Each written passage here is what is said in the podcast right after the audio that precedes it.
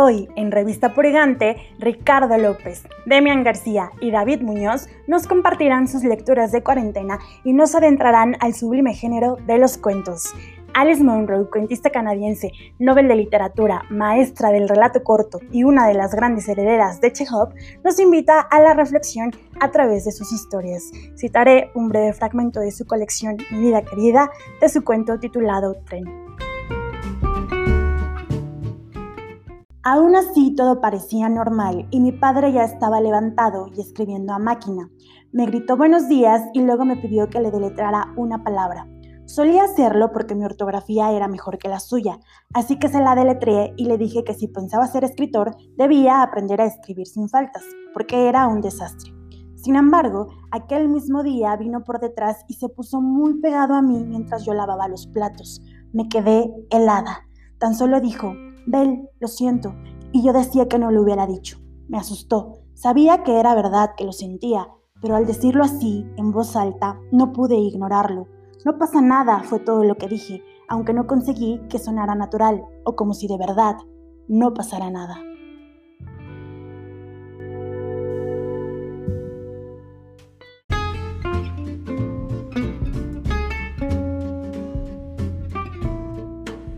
¿Qué tal? Bienvenidos todos al programa piloto del podcast Revista Purgante. Soy Ricardo López y estoy complacido que hoy me acompañan dos genios, dos lectores voraces a ambos lados del Atlántico. Por un lado está en Cataluña David Muñoz. David, ¿cómo estás? Bien, aquí es de noche, tío.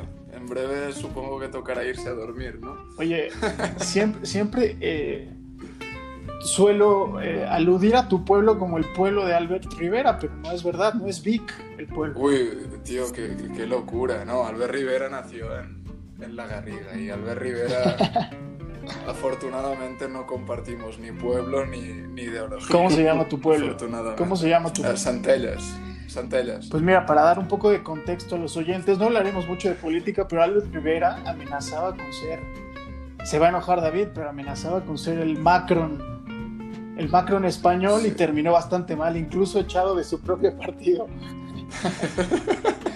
Eh, bueno, sí puede decir que en México, ya lo entenderán, es un patán hombre. Es un, es un partido con tendencia derecha, centro derecha le llamaban chaquetero, Chaquetero, chaquetero. Cuando le venía bien ser de izquierdas, era de izquierdas. Cuando le venía bien ser, de derecha extrema, era derecha extrema. Algo sabremos, algo sabremos de ello, ¿no, Demian? Demian García, bienvenido también. En la periferia de la ciudad, me habías dicho. Es correcto. son incontables los kilómetros que separan el pueblo de allá del falso Macron con, con, la periferia de acá de este lado. ya, eh, también hablar de periferia en la Ciudad de México es un poco complejo y un poco ambiguo, que es, es, una, es un territorio... que delimita? como bien lo dijo Burroughs en, en, Queer, es una interzona un poco extraña. Es correcto. Territorio Comanche. Territorio Comanche, como la novela de Pérez Reverte, que, me sorprende que, qué poco quieren a Pérez Reverte en general, ¿eh? Es que, a ver, se lo merece un poco. ¿eh? Ha hecho su mala fama, ha hecho su mala fama. Es un rockstar. No es un rockstar, tío. A veces. Él se siente un rockstar. un poco a. No, atiende un poco a la pedantería sin, sin necesidad, ¿no? Se pasa a veces un poco. Le iba a discutir a Julian Assange, no sé qué le estaba discutiendo un día por el Twitter a Julian Assange. pues mira. ¿Qué le vas a discutir a ese hombre? a Julian que sabe todo. Claro, y además exiliado en la embajada de Ecuador en Londres. Claro, se pasa de listo. Una historia interesante. Y bueno, Pérez Reverte, Territorio Comanche es una muy buena lectura, habrá que sí, decir. Sí, está bien, está bien, está bien. Aunque para los, los reporteros de guerra no tanto, ¿eh? hay gente que cubre la fuente, que por ejemplo, un Plácido García Planas, el propio Agus Morales, que no tampoco les, les encanta esa mirada tan, tan extravagante y tan romántica de la guerra que hace. Me parece que es el término, romantizar mucho la guerra que hace Pérez Reverte. Bueno, yo lo que a autores bélicos se refiere soy mucho de Ramón Lobo. Claro, Ramón, Ramón muy bueno. gente cruda, sencilla, directa, ¿no? Sí, es que una cosa es abordarla como el reportero, con ese rigor claro. periodístico, y otra darle un toque más novelístico. Pero bueno, eh, justamente. Exactamente. Hemingway. por ejemplo. Aquí tenemos. de Demian, poco pocos casos de gente que se me ocurra que haya. La verdad es que, nuestros escritores, tanto reporteros como literatos, me parece que son poco extraterritoriales. O sea, es gente que, que, no la veo abordando otras latitudes, ni en Europa, ni en Asia, ni en Medio Oriente. Veo, veo que es una literatura muy, muy local y que. Correcto bastaba más, porque además somos un universo muy particular del que nunca terminas por, por adentrarte. No, e incluso, eh, vaya, no vayamos lejos, el propio, el propio Roberto Bolaño, ¿no? Vino acá y terminó escribiendo fantasías y unas maravillas de México. O sea, ni siquiera tanto de su país. A lo que voy es que incluso eh, escritores extranjeros vienen y arman acá lo mejor de sus letras. Entonces, para eso y más da México. Entonces, habla por sí solo. Sí, eso sucede mucho más, que, que, los extranjeros aborden a México con otra mirada, que el mexicano aborde el extranjero con otra mirada. Eso, eso es un tema interesante que además nadie termina en México por voluntad propia, también hay que decirlo. Depende, ¿eh? el otro día estuve leyendo a un poeta, Walt Curtis se llama, Mala Noche escribió. Hay una película dirigida por Gus Van Sant, si queréis echarle un vistazo. Por supuesto. Y, y el hombre, o sea, es, es, un hombre homosexual y le encantan los mexicanos. Este tiene mucho contacto con inmigrantes porque él vive en Portland. Y allí en Oregón hay mucha inmigración por, lo, por el tema de los temporeros, que van a, van a, a ganarse el sueldo y el pan con el tema de las cosechas. Y, el hombre lo dice, que a él le gustaría vivir en México ya porque por el tren de vida, es una, es una mentalidad muy distinta a la americana. Se basa más en vivir, disfrutar, no sé. Es, un texto muy interesante, la verdad. Pues anotado, anotado está y, bueno, en, algún, en algún capítulo de este podcast que espero tenga la continuidad deseada, me gustaría abordar el tema de la generación Beat que que, me gusta además que ambos son, son, son conocedores y lectores de, desde Kerouac, desde Bowles, desde eh, Burroughs, que además México fue un punto de inflexión para todos. No al nivel de Tánger para mí, pero, pero México fue, fue un punto de inflexión. Pero Tánger es más a nivel europeo, a nivel de expansión, lo que es mm, global. O sea, llega, están, están, con mucho contacto en Francia. Francia había tenido precedentes con Henry Miller, ah, con la llegada de algunos textos de, Bukowski, pero lo que es la generación beat, rompen en México, sobre todo con, el, con los textos de En el Camino y, y Barrows, Yonki. No, sobre todo habría que mencionar que, perdón, habría que mencionar que decir México es bastante amplio. Eh, todo, se no, claro, claro. todo se centra a la Ciudad de México. ¿no? En, el camino, por ejemplo, sí, llegan por la frontera, ¿no? Y es lo que cuenta, es lo que cuenta este Kerouac, que, que, llegan por la frontera. Sin embargo, su objetivo siempre es la Ciudad de México, ¿no? Y qué pasó en la vida real de, de, Burroughs, ¿no? Eh, acá, digo, no es por nada ahí jugando Guillermo Tell mató a su esposa queriendo y no, entonces... poca, poca cosa. Poca, exactamente, ¿no? Y, digo, vaya escenario en la Ciudad de México tan caótica. Y puntualmente la Roma, que, que era un barrio burgués en depresión, que, que es, es, es, interesante que sea focalizado además en un barrio ahí muy emblemático de la ciudad, pero sí, tienen razón, es, es un tema interesante que abordaremos y me, y me gusta que, hablamos de algo y que van surgiendo temas en todo, el, en todo el camino. Esta es un poco la idea que tenemos con esto. Y, para adentrarnos dentro del tema principal que, que, no queremos ser redundantes ni aburridos porque ya se ha hablado mucho de la, del confinamiento y de, por ejemplo, David, David ya está en desescalada. Que, que, nos, Yo estoy desescaladísimo. Para, para nosotros es un tema absolutamente impensable por ahora, pero, pero bueno, eh, me interesaba saber qué han estado leyendo y en qué han estado sumergidos. Yo, por ejemplo, para, para, además, eh, me gusta mucho que ambos son cinéfilos, son cinéfilos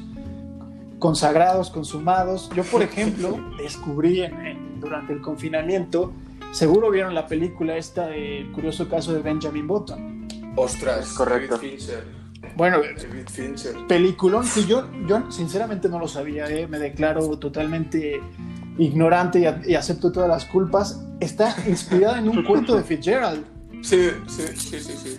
Eh, y, a mí me sorprendió leer a Fitzgerald en ese registro más fantástico, porque Fitzgerald, como, como sabrán, pues su faceta más conocida es la, de novelista, sobre todo por el Grand Gatsby, que quizás sea una de las cinco o tres novelas americanas más importantes de la historia. Pero Fitzgerald fue un, fue un gran, gran cuentista, un, cuentista infatigable, muy prolífico, y, y, me gustó mucho ese registro, muy fantástico. Entonces, es una de las cosas que, que me alteró mucho el confinamiento. Por ejemplo, ayer terminé Muerte en Venecia de Thomas Mann, que es una... A ver, David me tildará un poco de, barroco y ya sabe que me gusta esta... Ilústranos, esta, ilústranos. Esta, prosa muy barroca. Pero, por ejemplo, eh, eh, Muerte en Venecia es una novela cortísima, es una novela de 80 páginas. Nada que ver con La Montaña Mágica, por ejemplo, mm. que, es, que es quizá junto al Ulises, junto a Fausto de Goethe. Una locura. pero Fausto, yo el Fausto lo he leído y se puede leer. Hombre, sí, pero. Por ejemplo. lo suyo, pero se puede leer. Eh, es difícil. No sé, ¿eh? Ulises no. Yo Ulises he sido siempre incapaz de leer Ulises. Sí, son difíciles, pero por ejemplo de Goethe hay una novela también corta. A, mí me encantan las, novelas, las penas o las desventuras del joven Werther. Es buenísima. es, buenísima. Sí, sí. Bueno, el, formato cartas le, le da un toque. Claro, es una novela, una novela epistolar, exactamente, que, le, da descanso y le da. Eh, pero en general somos muy fanáticos de la novela. Breve estado con, con Carver, que también sé que es, es un autor en el que coincidiremos irremediablemente, pero bueno que... Raymond Carver, sí, ¿eh? Sí, yo creo que... Realismo sucio. Realismo sucio que, que a él no le gustaba mucho que lo encasillaran en ese, en ese género que... Eh, pues es como entre... Sí, sí, sí. Yo te diría que es entre Bukowski y Salinger, quizás, ¿eh? Tiene ese registro sobrio, directo, sin ser tan petulante y ser tan imbécil a veces, pero recae en la, lo que es la sociedad del realismo, ¿no? El, sexo, la vida dura, el alcoholismo, las penas, el, prácticamente el nihilismo en, algunas, en algunos relatos. Sí, aunque exacto, como dices, no tan pirotécnico como Bukowski, eh, que era un, tipo capaz de, de, transmitir cosas escribiendo una mesa. Entonces es, es el tipo de escritor que era Raymond Carver, que al final dicen que el de la magia era su editor, Gordon Lynch, que es, es, un, es un tema del que luego abordaremos, pero por ejemplo, Demian, tú, Demian, que hablábamos antes de, entrar al podcast, es, te pusieron el nombre en honor a la novela de Hermann Hesse, que es, es no poca cosa. Sí, no, no, es que ahora me, cuenta mi padre, que fue quien puso el nombre, ¿no? Que acostumbraba a leerla por lo menos una o dos veces al año, ¿no? Tiene mucho tiempo que dejó de hacerlo sin embargo, nazco yo y fue como su tiempo más álgido de estar leyendo especialmente Demian de Germán Hesse, ¿no? Entonces, digo, qué, gran honor. Yo debo de confesar que le he leído pocas veces, quizás unas cuatro. Y... Pocas, pocas. pocas. No, hace falta más de dos. No, vale, es que, por, por ejemplo, Aura de Fuentes la he leído 15 veces, entonces Madre mía. Sí, pero Aura es una, una novela, es cortísima, Aura. Sí, sí, sí, pues por eso sucede, por ejemplo, las batallas en el desierto de, Pacheco, ¿no?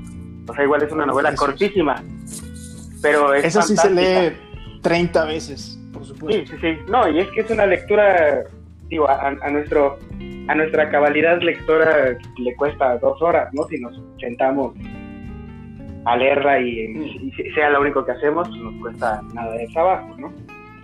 Y comentábamos el otro día, ¿no? Antes de, como decías, antes de iniciar el, podcast, antes de que me siquiera de idea, acerca del Ulises, ¿no?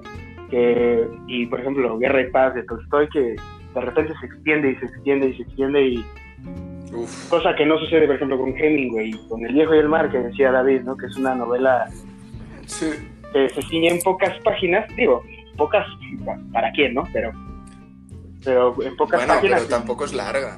Es, es correcto, es, es correcto y, y, y, además logran poquísimas páginas comparada con Guerra y Paz, lo que no logra Guerra y Paz, vamos, entonces...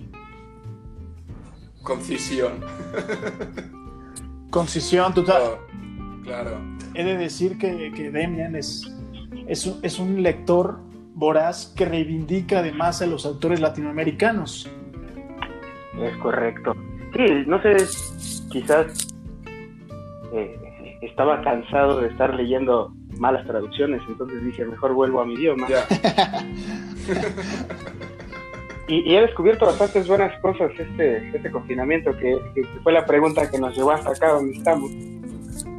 Y he de confesar que yo me propuse a mí mismo leer muchas más autoras. Y vaya, es otro, me voy a permitir llamarlo otro mundo, porque es completamente diferente a, a los hombres. A pesar de que, digo, son letras, literatura, muchas de ellas bellísimas, claro que hay cosas malas también, pero es otro mundo completamente distinto. Es, es, otro mundo completamente distinto, ¿no? Eh, la primera novela creo que con la que empecé ahora, que es una epistolar, por cierto, fue, tenemos que hablar de, de Kevin, de Lionel Shriver. Oh, sí, bueno. maravillosa. Sí, y me la leí antes de ver la película, ¿no? Porque no, no, había yo visto la película y dije, bueno, me voy a aventar la novela antes. Y, jugado. y debo de reconocer que, que, la película es fantástica. Bueno, además Ramsey es, es una directora brutal. Entonces... Ramsey, ¿no? ¿Eh? Sí, sí, Ramsey es, es, es, brutal. Entonces, este... Creo que logra rescatar los puntos más básicos y más objetivos de la novela. Y a pesar de que eh, que quizás intencional o no, deja de lado bastantes aspectos importantes. La, la novela funciona a la par de la película y es fantástica. Entonces. Me recuerda un poco paralelamente a rollo el mismo estilo de adaptación, lo que fue Jeffrey Eugenides con Las Vírgenes Suicidas y la adaptación de Sofía Coppola, creo que es. Sí. Sí, sí, sí. El, el, el estilo de adaptación. Muy sobrio, pero a la vez juguetón, ¿no? Se permite ciertas licencias. Sí, contrario a este tema de, del libro es mejor que la película, que, que la gente suele... Sí. Me parece que hay, hay un montón de adaptaciones muy, muy valiosas que, que desmitifican sí, sí. Este, este tema. Trainspotting, la primera. Trainspotting. No, ya, sí, sí, sí, totalmente. Y además habría que recalcar que, que, que entiende uno por adaptación, ¿no? De quizás los fans más claro. fieles de las novelas quisieran ver representado todo tal cual y vamos, nunca va a suceder. Pero si ya lo tienes leído, ¿para qué quieres verlo? Claro, yo siempre defiendo la adaptación por eso. Eh. Dame algo, ju algo jugoso, distinto, un toque. Por ejemplo, Stephen King se quejaba mucho de, de lo que hizo Kubrick con El Resplandor y a mi parecer El Resplandor es una maravillosa novela, pero Kubrick hizo una maravillosa película sí, basándose claro. en la idea del resplandor. Y sin ello King no sería tan prolífico quizá. Bueno a ver eso es mucho decir no porque es Stephen King. Pero um, le dio un toque de culto que a lo mejor no tendría. Sí no, sobre todo sí, porque fue parteaguas de de una serie de adaptaciones que devino en, en blockbusters de, hmm. de Hollywood y vamos no Kubrick, aunque te decía al gremio, no es nada comparable con, con, con nadie más, o sea, a pesar de no. muchas adaptaciones que... Único. Exactamente, entonces, sí, sí, sí se, sí se revalida pues, la esencia de la persona de que, que, es King, ¿no? A pesar de que, de que vocifere una y mil cosas, considero sí. que le debe demasiado a Kubrick, entonces... Le debe, le debe. Sí, sí. Oye, y David, ¿tú con qué estás? Me, me, me platicabas con, con mucha, oh, claro, mucho entusiasmo sobre Larry Brown, me parece que era, ¿no? Sí, Larry Brown, mira, un bombero. Leyendo, es que estoy, estoy en un vórtice de lecturas inacabadas ahora mismo. O sea, estoy con siete u ocho paralelas, estoy, me estoy volviendo loco. Y hoy me he cogido otra nueva. Uh, estaba con Larry Brown, que es lo que más me ha fascinado, un bombero que escribe poco sus locuras, ¿no? Luego también estaba David Carr, que ese es nuevo, se llama La noche a la pistola. Creo que os hablé para hacer un artículo o algo. Que mm, trata sobre un periodista cocainómano que hace una... se investiga a sí mismo. Hace el método periodístico pero basándose en su vida. Para sacar un perfil. Es espectacular. Luego con Tom Wolf. le- lectura autobiográfica, eso. Sí, ¿no? sí, autobiográfica. Tom, Tom- Tom Wolf. Con Tom Wolf. Ponche de ácido No. lisérgico. Tom Wolf, el, el- el- el clásico, no el, el del traje blanco Thomas Wolf. Thomas Wolf no, tío, eso ya sabes que no puedo tolerarlo. A mí me cansa, tan- tanto esperpento no puedo con ello. A mí, dime las cosas fáciles, mastícamelas. No, no me mastiques las ideas, pero sí las palabras, por favor. Soy un lector, soy de lectura fácil. Soy de lectura Eres directo. fácil. Sí. Eres crudo, Sí, crudo. bueno, me gusta fácil, tío. Yo quiero entenderlo a la primera, no quiero darle más vueltas. Esto que decíais ahora de leer un libro tres, tres, cuatro, cinco veces no me ha pasado en la vida. En la vida. Máximo dos y, y ya está. Ya lo entendí. Exacto, te- te- Claro, haces bien en mantenerte alejado de Faulkner, que es lo que habíamos No, hablado. A ver, Faulkner me gusta, por ejemplo, Santuario es mi favorito, pero es más por la crudeza de los eventos que se narran que no, que no por el estilo. Si tenemos que hablar de estilo, uff, dímelo fácil, fácil, fácil. Cuantos, más, Sí. cua- cuantos menos verbos, menos... Bueno, cuantos, Menos adjetivos. Cu- Cuantos más verbos y menos adjetivos, mejor. O sea, la gente, no sé, hace esto, perfecto, de puta madre. No, hace esto mientras no sé No qué, lo califiques. de no ya, ya me, me has vuelto loco. Yo no, no necesito 10.000 comas en una palabra, hay una frase para que esté, para que sea buena. No, no, yo Hemingway, corto y directo. Pues sí, eh, lo habíamos hablado, que, que- que, eh, es muy contextual este tema de, de la, de- de la prosa más espesa, más recargada. Claro. eh, por ejemplo, hablábamos de Alessandro Barico, que, es, es un esteta totalmente del lenguaje, pero Sí. tiene novelas cortas que me parece que funcionan muy bien y que dependiendo la temática, por ejemplo, hablando de un comerciante de, de seda decimonónico, pues me hace mucho sentido que, que viaje a los confines del mundo y se enamore bueno, claro. y hable como si todo fuera una eh, el- paraíso totalmente. A mí me satisface y me enamora mucho eso. Ahora me gusta también eh, leer a Burroughs hablar sobre el puro, amenazante y despiadado azul mexicano y hablar Claro. Pero de- ves, Barrows es directo. Ahí te Sí, mete, te muy, mete muy, puñaladas muy literarias. Sí. ¿eh? O sea, te, te- te deja sangrando. No sé, te deja fatal Barrows. Además no entiendes ¿Qué? nada, porque hacía eso del, hacía eso del cut up, ¿es? Sí, sí, sí. Eso es una locura. O sea, te- te estuve leyendo también la revolución electrónica donde habla del- del- de lo que es la técnica del up. Si tengo que resumirte la hora, no sabría hacerlo. ¿No podrías? Ni, ni ahora ni entonces cuando la leí. O sea, es absurdo. Absurdo y a la, a la vez una obra, o sea, es ma- majestuoso. No sé, es muy difícil de explicar. Y, no, y es, es un autor con mérito que, Sí, bueno, sí. Él, él- él mismo cuenta que de no ser por Allen Ginsberg no hubiera sido publicado. Es un, es un autor que en su tiempo fue, Toda la Beat Generation un poco, ¿eh?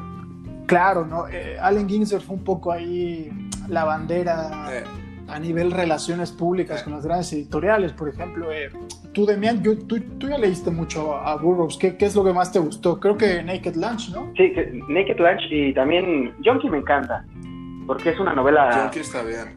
es, es una novela muy fácil, a pesar de que te escupe en la cara todo el tiempo, ¿no? O sea, no deja pasar absolutamente nada, pero no pero, entra... pero tú ves que te está escupiendo. Exactamente, O sea, y tú que lo aceptas. ves directo. Tú aceptas que Eres, te eres consciente de ello. Exactamente. Por ejemplo, Follner lo hace y no te enteras. Y dices, hijo puta. Tras 400, palabras, hay 400 páginas me he enterado, ¿no?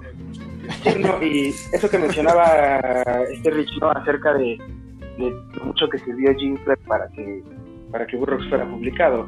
Lo menciona en el prólogo de, de Junkie, que tuvo que gestionar absolutamente todo porque nadie quería publicarlo, ¿no? Y digo, en ese tiempo cualquier cosa era motivo de espanto.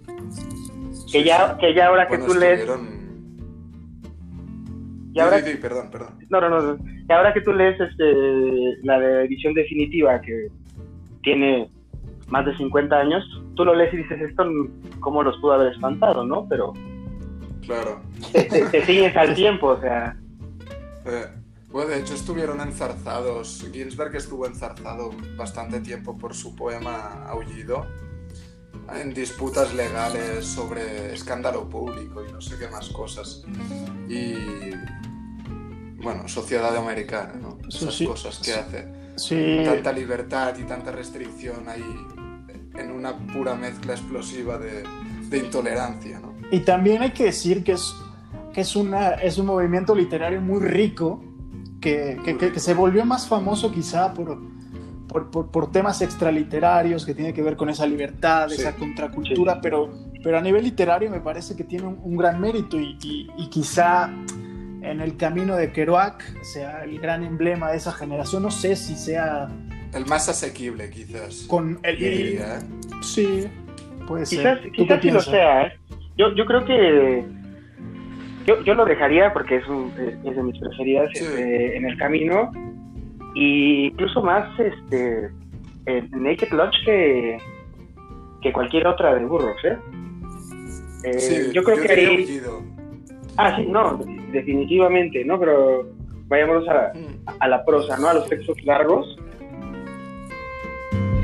Pero bueno, y, un poco el tema era, eh, por ejemplo, a mí algo que me interesaba mucho era, eh, hablábamos de, de, cuentistas sobre todo, que es un género que me parece también absurdamente infravalorado. Eh, el cuento. Eh, el cuento como tal, el relato corto, me parece que hay un tema ahí un poco raro en el que la novela es la legitimadora absoluta, pero eh, sobre todo me parece en Estados Unidos hay una gran tradición de cuentistas y, muy reverenciados. O sea, muy bueno. tenemos a Carver que bebe de, de Chever y luego viene Ford.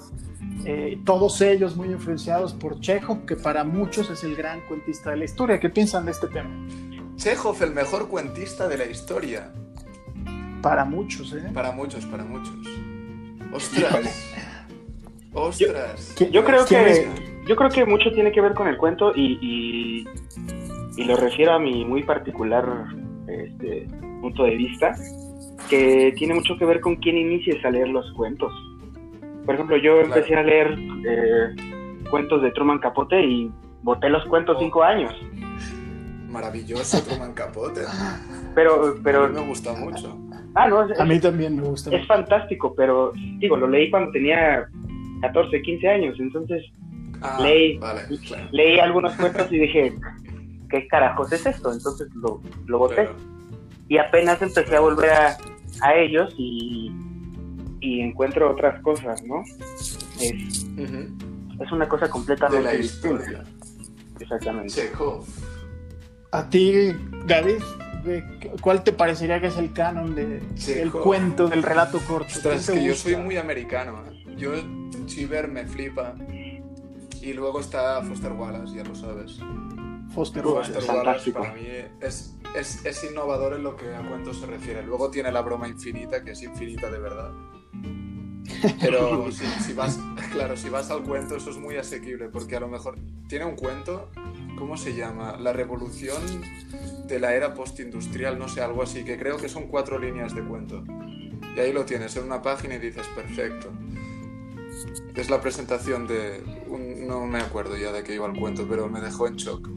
Pero claro, es acostumbrado a leer las mil y pico páginas de la broma infinita y tienes un cuento ahí de cinco páginas, de cinco líneas. Pues yo me quedo con las cinco líneas. Lo he leído y a otra cosa, ¿no? Pues sí, sí, el mismo Monterroso, que tú lo conocerás bien, tiene un, tiene un cuento de una sola línea. Justo a él iba. A mí, para mí Monterroso es fantástico, o sea, y podemos resumir esas cuatro líneas a una sola y, y es un cuento fantástico. Eh, sí, sí. Sabes que hay una editorial española, me parece que es madrileña, que es Páginas de Espuma. Páginas de Espuma, no la conozco. Sí, es muy buena, ¿eh? consagrada a cuento, a relato corto. Entonces, para los que les guste el, relato corto, Páginas de Espuma están, publican todo el tiempo autores de, relato corto. Y bueno, ya nos estamos extendiendo porque era la idea que, que surgieran temas tras tema tras tema, introdujéramos cosas, Esto es nos interrumpiéramos, nos Esto- interrumpiéramos esto no se mucho sobre todo. Pero bueno, hay que mojarse y hay que salir con esto. Necesito una recomendación literaria para cerrar con esta, este primer ejercicio de podcast. Yo les voy a dar un poco de tiempo si quieren. Yo te la digo Hablaré. ahora mismo, tío.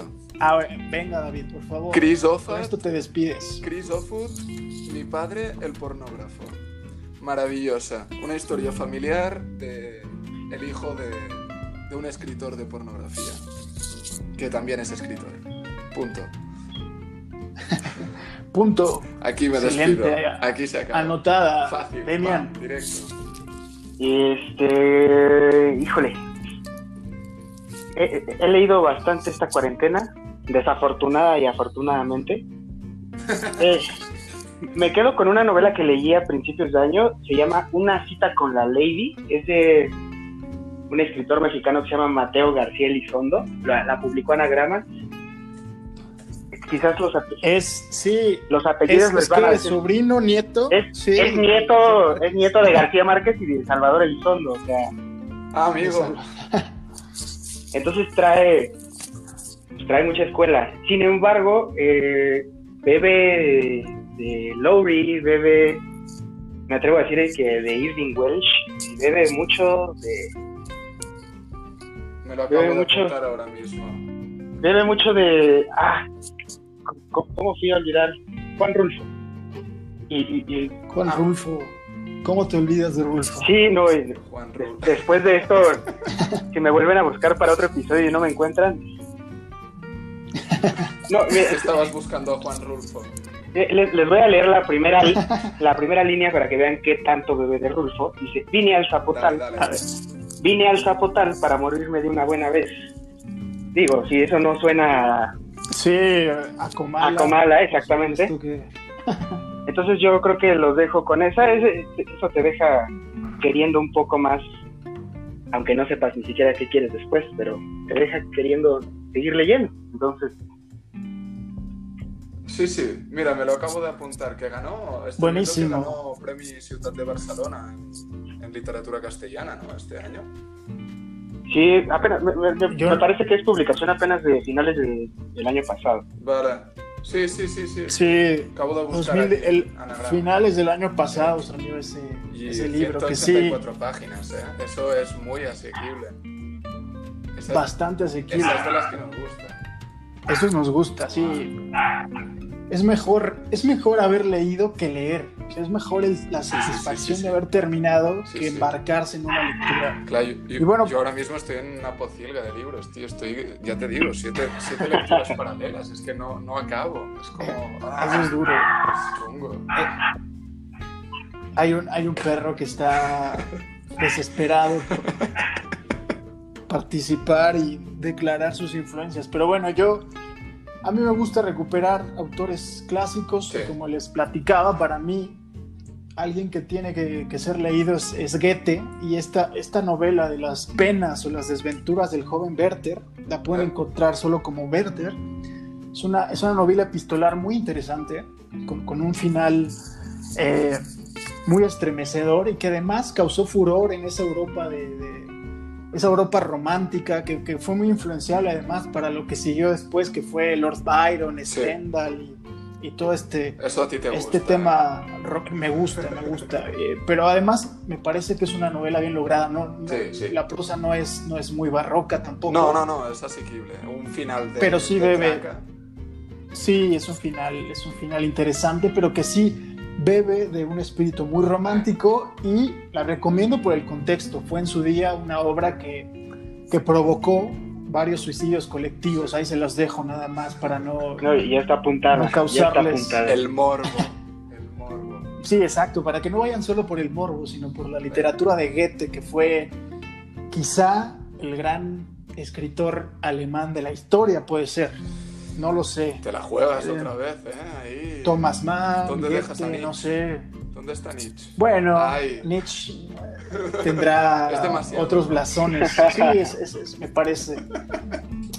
Pero bueno, chicos, eh, agradezco infinitamente su participación en este podcast que esperemos ti. quede aceptable y, los invito a la siguiente semana para hablar de otras cosas interesantes. Perfecto, aquí estaremos. Aquí estaremos.